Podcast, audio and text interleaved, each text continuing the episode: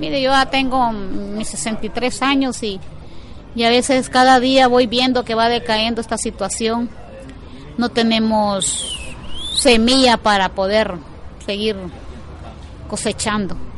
Y si no sembramos y no cosechamos, el fútbol va a ir decayendo de poco a poco.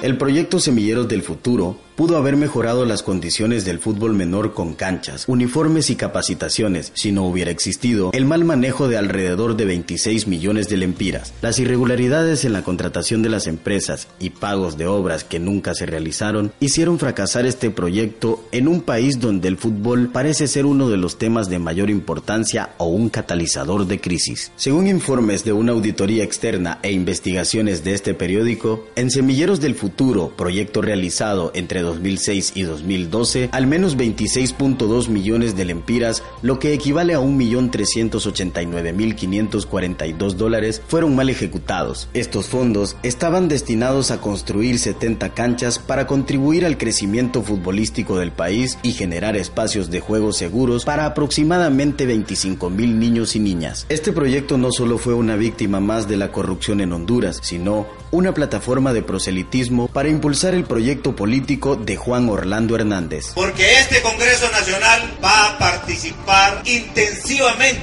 en la actividad deportiva de Honduras, como nunca antes se había visto.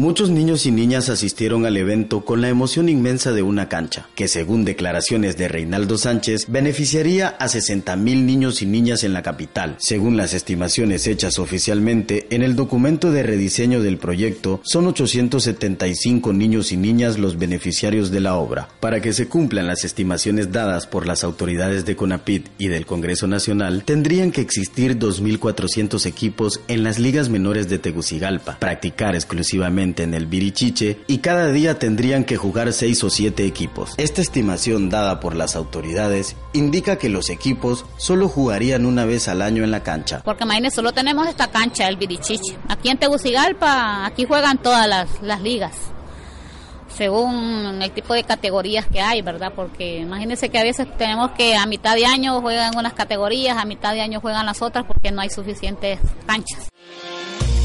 Para conocer más sobre este reportaje, visita nuestro sitio web www.contracorriente.red. Contracorriente, te conectamos con la realidad.